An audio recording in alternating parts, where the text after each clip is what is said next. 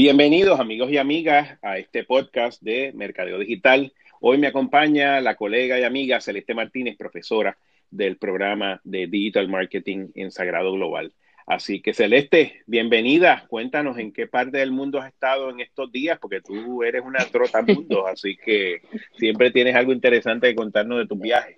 Estuve, estuve en, unas vacaciones muy chéveres en, en, el mes de, en el mes de mayo por, por el oeste de los Estados Unidos, conociendo un poco eh, específicamente de los viñedos allá en, en, Oregón y, y, luego visitando las ciudades de Seattle y un poquito de Canadá, incluyendo Vancouver y Victoria. Así que llegué pompeada. Entonces, ¿cuándo es que vas a, a descorchar los vinos que vamos a probar de allá de eh, Oregón. Es en el próximo, en el, próximo podcast voy a poner la fecha para ver si, si hacemos un junte y los, y los degustamos juntos. perfecto. Pues gracias, Celeste. Pues nada, hoy, hoy tenemos un tema de lo más interesante, que es el tema de comunidad. Y precisamente hablando de vino, actividad muy comunitaria como esa. Cuéntanos un poco de qué se trata este, este tema de comunidad para nuestros oyentes, que de hecho, te adelanto, Celeste, tenemos oyentes ya de Medellín, de Guatemala, de Argentina, de Colombia, de toda la costa este de Estados Unidos, de Puerto Rico. Tenemos estamos llegando internacionalmente con el programa, así que te tengo que felicitar porque eso es gracias a ti. bueno, y, ese expertise tuyo. Y ese, y ese, magnífico host que tenemos, y así que aprovecho y, le doy la bienvenida sí a todas las personas que nos están escuchando de Latinoamérica y también del, del noreste de los Estados Unidos.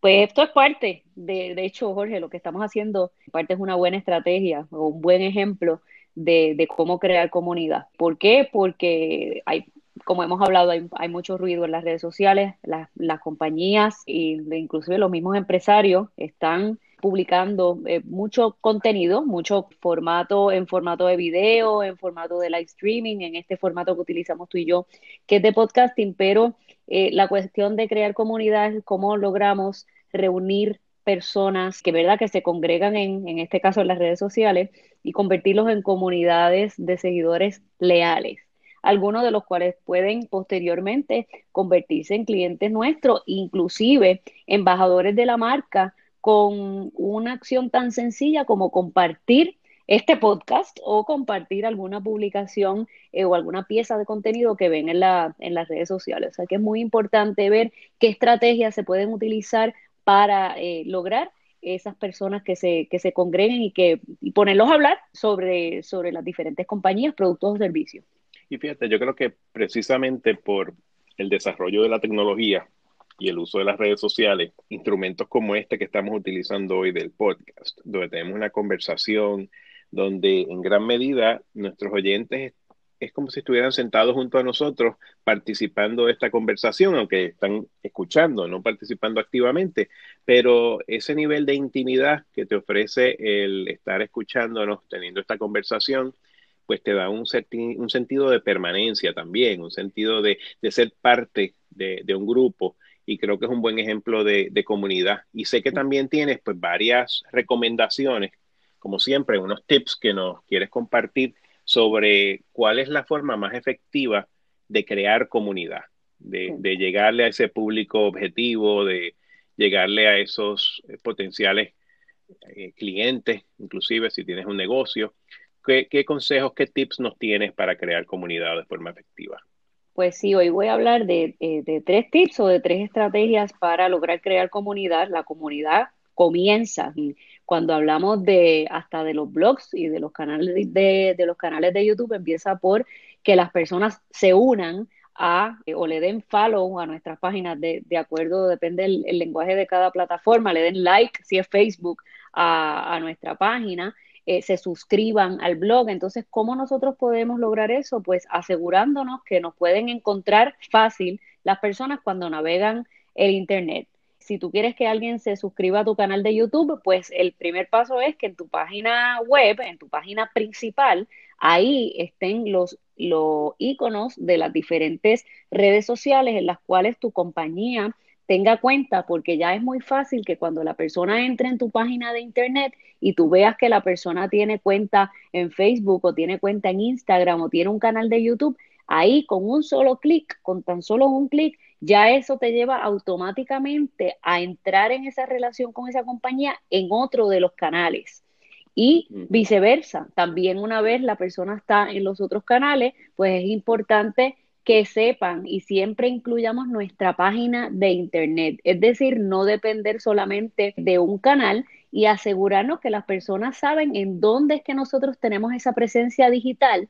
Oye, Jorge, incluyendo las tarjetas de presentación que cuando tú hagas tus tarjetas de presentación, ahí preferiblemente deben estar los, los, canales sociales o las diferentes redes en las cuales tu compañía eh, tenga presencia. ¿Y qué logramos ahí? Pues crear esa curiosidad y que la persona nos visite y verdad, y claro, queremos que le den like a nuestra página, que nos sigan y entrar en otro tipo de relación, pero todo empieza con facilitarle a la gente el hecho, nuestra visibilidad. Y esa visibilidad es muy importante.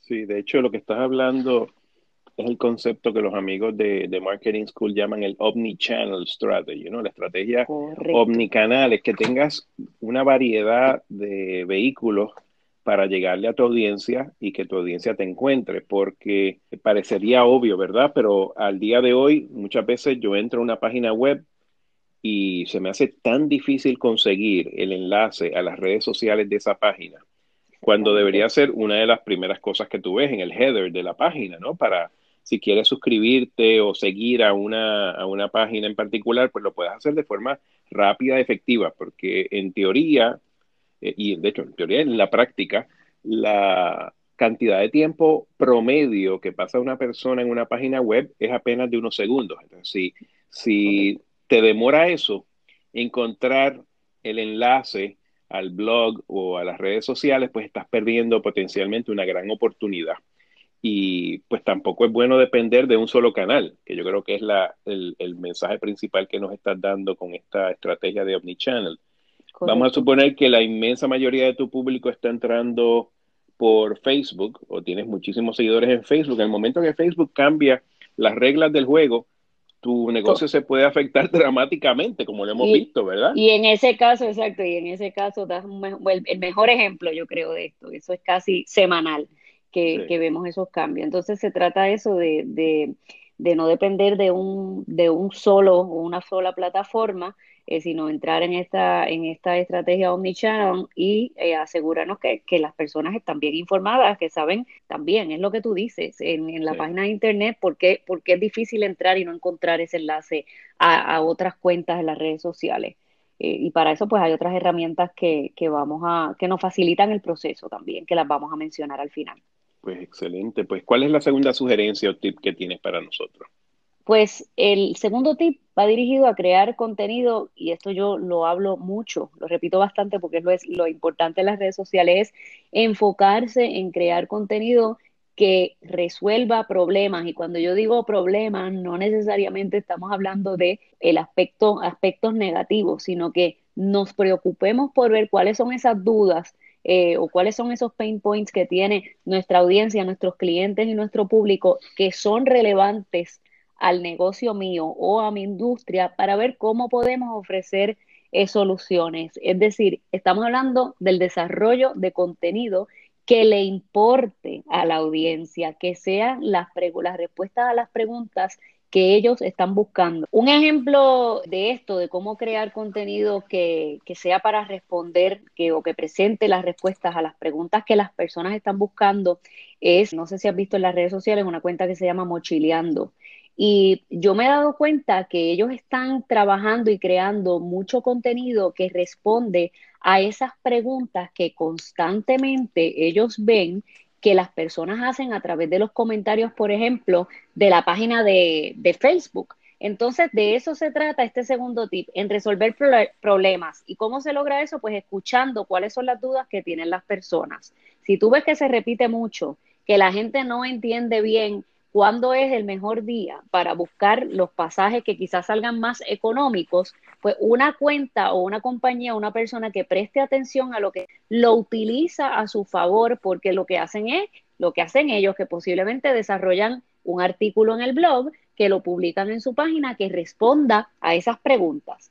No quiere decir que vayan a dejar de hacer las preguntas, pero cuando esas preguntas o esas respuestas las vayan a buscar en Google o en Internet, ya sabemos que ellos también tienen esa posibilidad de ser o de aparecer en esa primera página de resultados como los que responden a esas dudas. Y cómo, si tienes una, una sugerencia para nuestro público, para nuestros oyentes, de dónde y cómo encontrar esas preguntas, dónde identificar las dudas que pueda tener tu público, tu audiencia, que te dé un punto de partida para, desarrollar contenido que conteste esas, estas, esas interrogantes. Porque, por ejemplo, existen plataformas como Quora y otras así, pero, pero no sé si tienes alguna en particular que tú recomiendes.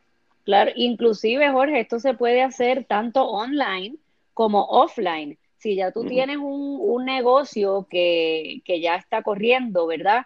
Pues uno tiene que conocer a los clientes. Entonces, hay veces que tú puedes inclusive entrevistar a tus clientes más leales o simplemente por ejemplo, si tienes un restaurante y tú andas por las mesas, pues tú sabes precisamente qué es lo que las personas están buscando. Entonces, esto se trata de escuchar, tanto offline, ¿verdad? Si ese es el caso, como en, en, el mundo online. Hay plataformas como que son muy buenas para, para escuchar y entonces ahí está Twitter, que tú sabes que en Twitter inclusive tú puedes poner listas de acuerdo a diferentes temas o cosas muy particulares de acuerdo a lo que tú necesites. Y entonces tú vas creando esas listas en Facebook, como te comenté, tú puedes prestarle atención a los comentarios. Hay veces que creamos contenido pensando que es lo que las personas quieren escuchar y se nos olvida un poco analizar el contexto de esos comentarios. Ah, qué bueno que un post tuvo 50 comentarios, fabuloso, pero lo importante es,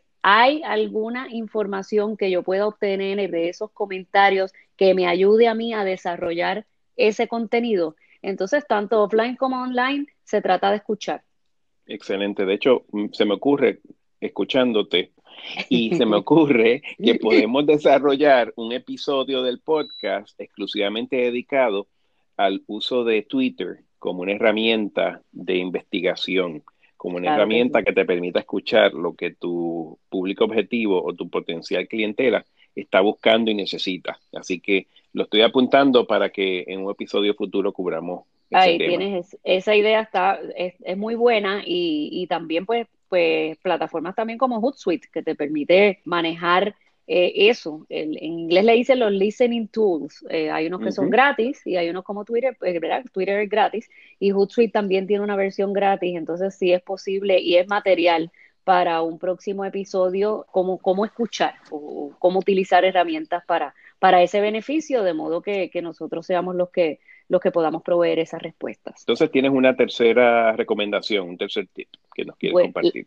Claro que sí, la tercera recomendación es utilizar algunos de los canales como herramienta de servicio al cliente. Ahora que se están desarrollando mucho las plataformas de mensajería, ¿verdad? Como Facebook Messenger, inclusive como WhatsApp, pues hay que aprovechar y utilizarlas para ofrecer servicio al cliente. Entonces, es decir, que estemos muy pendientes si una persona eh, nos escribe al Messenger, al Facebook Messenger, a la página de nuestro negocio, asegúrate que, los, que les respondes al mensaje porque la, persona espera eso. Un aspecto de la comunidad es, la cuestión de la interacción.